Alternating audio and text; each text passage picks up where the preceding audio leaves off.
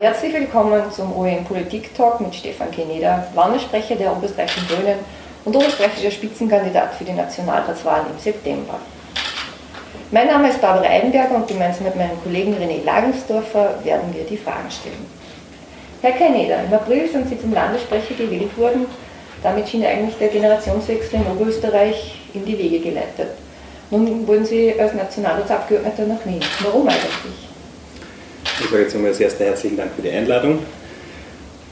Es ist so, dass ähm, wenn wir am 29. September wieder in den Nationalrat einziehen, und das ist die eigentliche Übung jetzt für die Grünen, uns gibt es momentan im Nationalrat nicht und ähm, das wollen wir ändern. Und wenn die Grünen in den Nationalrat einziehen, dann wird sie mein parlamentarischer Arbeitsplatz vom Landhaus in Linz ins Parlament nach Wien verlagern, aber meine Familie lebt in Dittach bei Steyr. Ich werde meinen Hauptwohnsitz nicht ähm, verlassen und ich werde versuchen, im Nationalrat gute Politik auch für Oberösterreich zu machen. Das ist, die, das, ist das, was ich mir vornehme und ähm, das heißt, ich werde äh, nicht Wiener werden, sondern Oberösterreicher bleiben. Und das heißt auch, Sie bleiben auf jeden Fall Landessprecher? Ich bleibe jedenfalls Landessprecher, ja. Sie haben eigentlich immer dazu tendiert, die Funktionen Landessprecher und Landesrat zu vereinen. Nun geht der Landessprecher nach Wien. Ist das die ideale Lösung? Es gibt ideale Lösungen in der Welt äh, ohnehin selten und in der Politik noch seltener. Und wir versuchen bestmöglich Politik zu machen, ähm, Klimaschutz voranzubringen. Nachdem wir die letzten zwei Jahre nicht im Nationalrat vertreten waren, hat man auch gemerkt, und ich ähm, habe das Gefühl, dass in der Bevölkerung äh, das Gefühl ist, dass Klimaschutz zu wenig Gewicht hat auf bundespolitischer Ebene und das möchten wir jetzt ändern dass da jetzt sozusagen bei dieser wichtigen Wahl, nicht nur für die Republik, weil es ist eine Klimawahl 2019, sondern auch für die Grünen All Hands on Deck sozusagen das Motto ist und Werner Kogler auch gesagt hat, äh, ich will das jetzt alle anpacken. Das hat dazu geführt, dass ich die Spitzenkandidatur übernehme und jetzt geht es um einen Einzug und das Ziel ist 4% und mehr. Positionen behaupten ja, die Bühne im Landtag ist ihnen zu klein. Nein, das stimmt sicher nicht. Äh, Im Landtag werden ganz wichtige Entscheidungen getroffen. Ich habe in den letzten dreieinhalb Jahren äh, sehr viel lernen dürfen. Es sind auch da unglaublich wichtige Entscheidungen verhandelt worden. Wenn wir dann denken, dass, also ich bin ja Sozialsprecher im Landtag, ähm, die gesamte Diskussion rund um die Bedarfs- und die Mindestsicherung im Landtag diskutiert wurde und Oberösterreich sozusagen als erstes Land Kinderarmut befördert hat, wenn Sie mich fragen, dann äh, sieht man schon, dass die Landesebene mindestens so wichtig ist wie die Bundesebene. Ein bisschen bleiben wir noch bei den Personalfragen. Werner Kogler hat angekündigt, nur bis 2020 zur Verfügung zu stehen. Werden Sie sein Nachfolger? Also als, als, Werner Kogler das gesagt hat, war ähm, einiges noch nicht so sicher, wie es jetzt ist und es wird auch am 29. September Dinge geben, die wir jetzt noch nicht vorhersehen können. Grundsätzlich ist der Werner einer, ähm, der sagt, er ist nicht sozusagen die Zukunftslösung für die nächsten 15 Jahre. Er bereitet da sehr, sehr viel vor. Es ist unglaublich ähm, spannend, mit ihm zusammenzuarbeiten und er sagt ganz bewusst zu uns jungen Herren mit euch jetzt, jetzt äh, er bietet uns ein, er fragt uns um unseren Rat und wir können sehr viel von ihm lernen. Was 2020 ist, kann man ernsthafterweise jetzt noch nicht sagen, ich beglückwünsche alle, die wissen, was in der Politik 2020 in Österreich sozusagen die genaue Faktenlage ist. Wie wir wissen, kann ein Video alles ändern. Ja, ich leite jetzt nur mal um ein ganzes Jahr zusätzlich noch aus. Wie wahrscheinlich ist es denn, dass Sie Spitzenkandidat 2021 in Oberösterreich sind? Wahrscheinlichkeitsrechnungen gibt es da nicht. Äh, wir haben die Entscheidungen, die die, die, die Kandidatur jetzt für den Nationalrat betreffen, in Oberösterreich gemeinsam getroffen. Uh, Rudi Anschow und ich haben uns viel Zeit genommen und das werden wir auch für die Wahl 2021 in Oberösterreich machen. Aber jetzt machen wir einen Schritt nach dem anderen. Am 29. September müssen wir die Grünen zurückbringen. Das ist eine Riesenherausforderung. Es wird ein hoffentlich großes Comeback und an dem arbeiten wir jetzt gemeinsam. Herr Keineder, thematisch läuft es für die Grünen recht rund im Moment. Wie hoch sind Ihre Erwartungen für die Nationalratswahl? Es stimmt, die Themenlage spielt uns ein bisschen in die Hände. Die Menschen spüren jetzt tatsächlich die Auswirkungen der Klimakrise. Äh, wenn wir uns anschauen, was in Österreich passiert, die eine Hälfte Österreichs schaufelt sich den äh, Schlamm sozusagen aus den Garagen. Äh, Bundesstraßen werden ähm, von den Hochwässern weggespült und die andere Hälfte, auch Oberösterreichs, steht vor vertrockneten Wiesen. Und die Menschen spüren, diese Klimakrise ist real, sie ist nicht irgendwann in der Zukunft, sondern sie ist jetzt. Und äh, das hilft uns deshalb, weil die Grünen ganz glaubwürdig für die Bekämpfung der Klimakrise stehen. Äh, dass das für eine Wahl natürlich kein Nachteil ist, das äh, glaube ich versteht sich von selbst. erwarten durch für die Nationalratswahl, dass wir in den Nationalrat zurückkehren. Das ist das eigentliche Ziel und je stärker, desto besser, aber Umfragen glaube ich mir grundsätzlich nicht, weil da haben wir schon sehr schlechte Erfahrungen damit gemacht, dass wir uns auf Umfragen verlassen.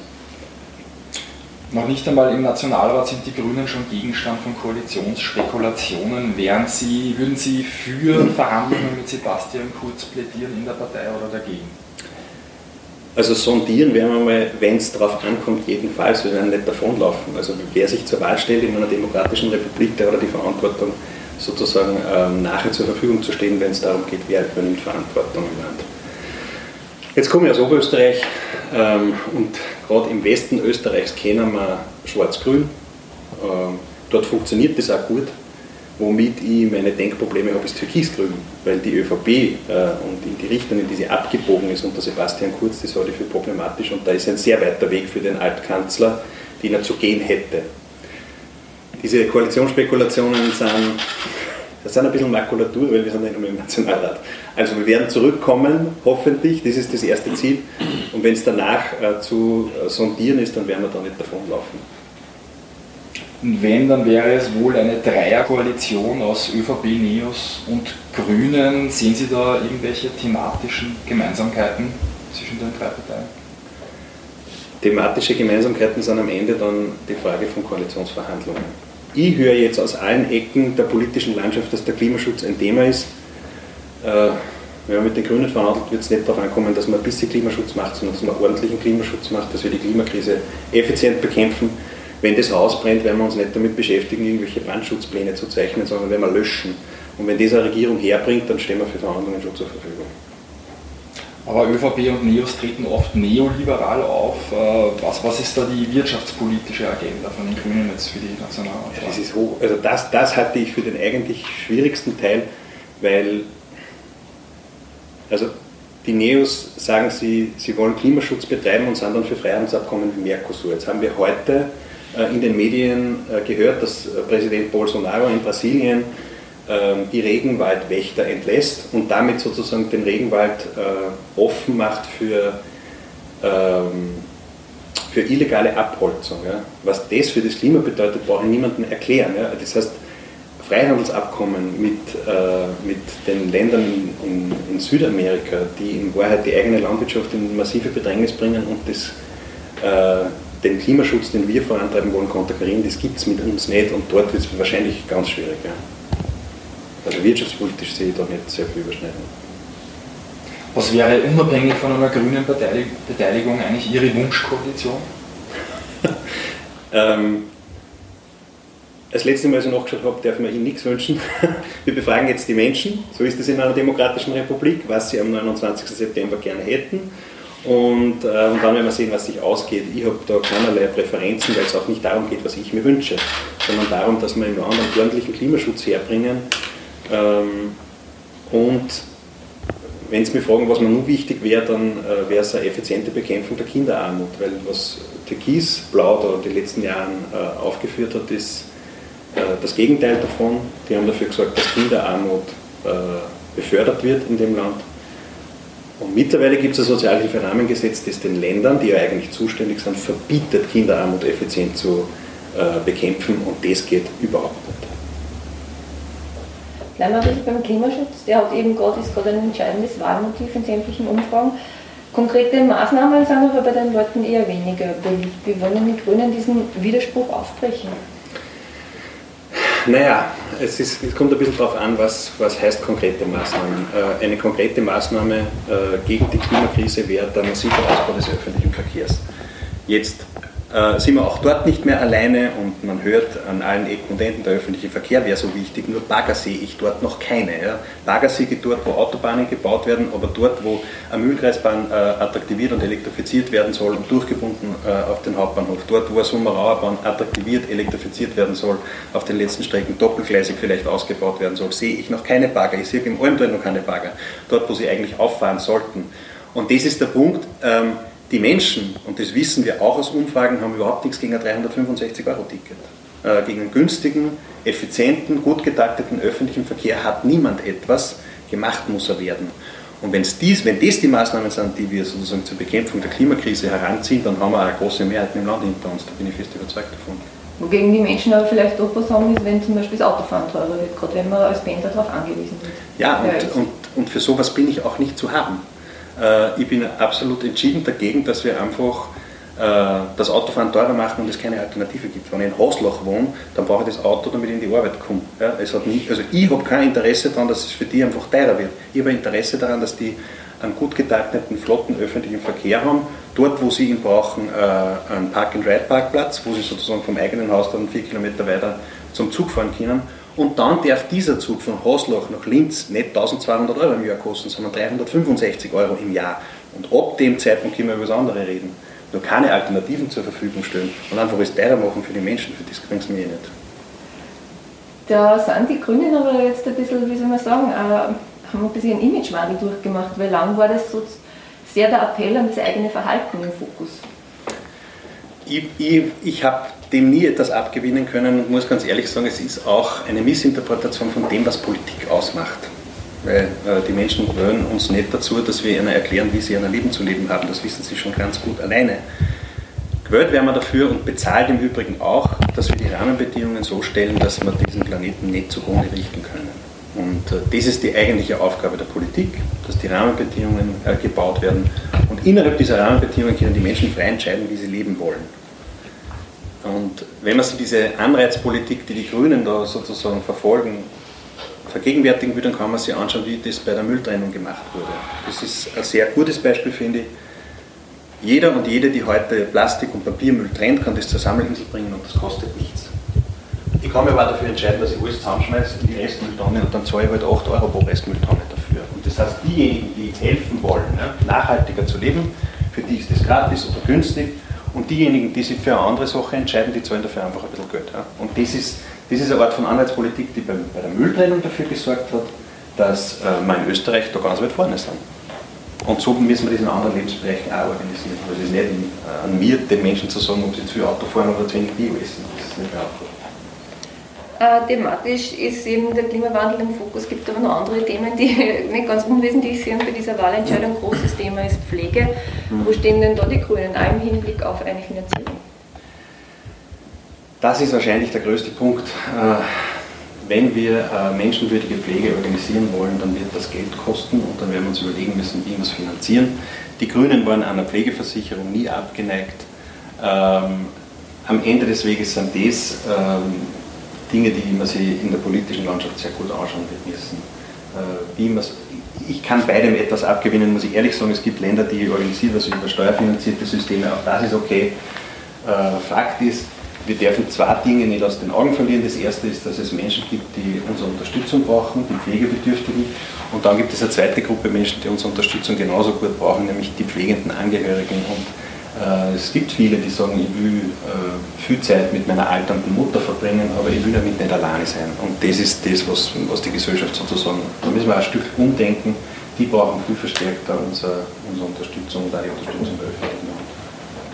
Ja, aber jetzt haben Sie über die Finanzierungsfrage ein bisschen drüber geschwindelt. Was ist ja. das grüne Konzept dazu? Genau, also die Grünen haben gesagt, die wahrscheinlich äh, äh, beste Variante wäre eine Pflegeversicherung. Ich kann mir das gut vorstellen. Ich sage, es gibt auch Länder, die das über Steuern finanzieren. Fakt ist, wir brauchen dort mehr Geld. Und das werden wir herbringen müssen. Nur über Pflegenotstand zu reden und dann äh, die Gelder dafür nicht locker zu machen. Im Sozialbereich wird eingespart, in und Österreich genauso. Äh, das. Das wird sich nicht ausgehen. Herr Keineder, für viele gelten die als unwählbar, weil es Ängste gibt, dass bei einer grünen Regierungsbeteiligung die Grenzen für Zuwanderer weit aufgemacht werden könnten. Wie halten es die Grünen mit der Migration? Die Grünen halten es einmal mit der grundsätzlichen Verantwortung, die wir füreinander haben. Wenn jemand Hilfe braucht, dann kriegt er die. Ähm, was ja, was ja hochinteressant ist, ist, dass die Grünen von Anfang an gefordert haben, dass wir unbedingt und verstärkt Hilfe vor Ort zur Verfügung stellen müssen.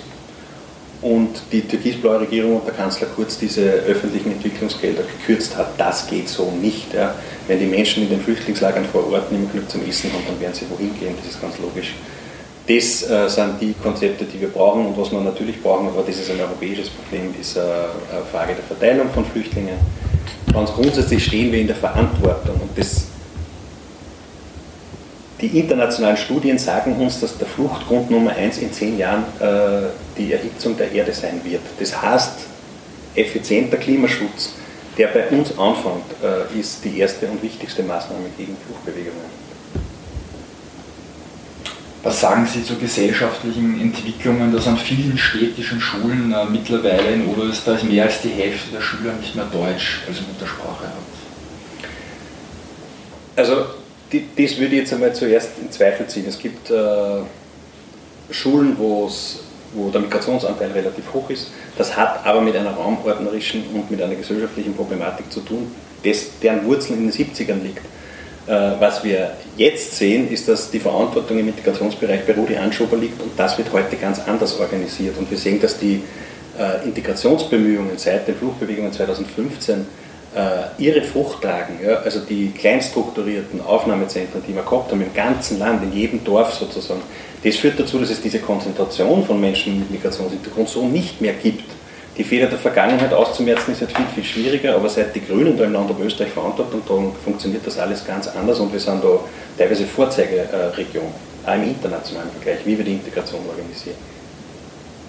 Also dass es da Probleme gibt in, in einzelnen Fällen, sehen Sie, sehen Sie nicht? Natürlich gibt es Probleme in einzelnen Fällen, nur die Frage war, ob es das flächendeckend gibt. Das an vielen Schulen? Ich glaube, dass es an Brennpunktschulen tatsächlich Probleme gibt und begegnen tun wir denen äh, damit, dass man mehr Geld in den Bildungssektor zur Verfügung stellen. Ja, wenn die Schulen dann auch noch anders daft sind, dann haben wir auch tatsächlich das Problem. Und das, äh, da muss man halt auch hinschauen. Die städteplanerische Entwicklung diesbezüglich, diese Fehler liegen in den 70er, 80er Jahren und äh, das versuchen wir jetzt ganz anders zu organisieren und das trägt auch Früchte, muss man sagen.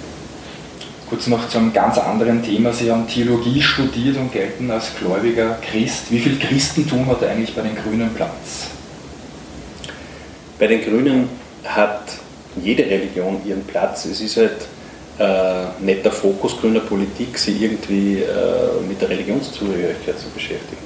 Ich bin Politiker äh, und ich bin katholischer Christ und äh, die Grünen sind, sind da offen für, für alle Religionen. Also da hat meine nicht einen, einen schlechteren Status oder einen besseren als irgendwas anderes. Abschließend will man noch einen Word-Rap mit Ihnen kurz mhm. machen. Einige Stichwörter dafür kommen gleich. Ähm, meine Traumreise wäre. Mit dem Nachtzug nach Irland. Abschalten kann ich. Bei einem guten Buch. Ehrgeiz ist. Manchmal notwendig. Das Auto benutze ich fast täglich. Wien ist im Vergleich zu Linz? Größer. Damit kommen wir zum Ende unseres Gesprächs. Ich bedanke mich sehr herzlich bei Stefan Kenneder. Herzlichen Dank für die Einladung.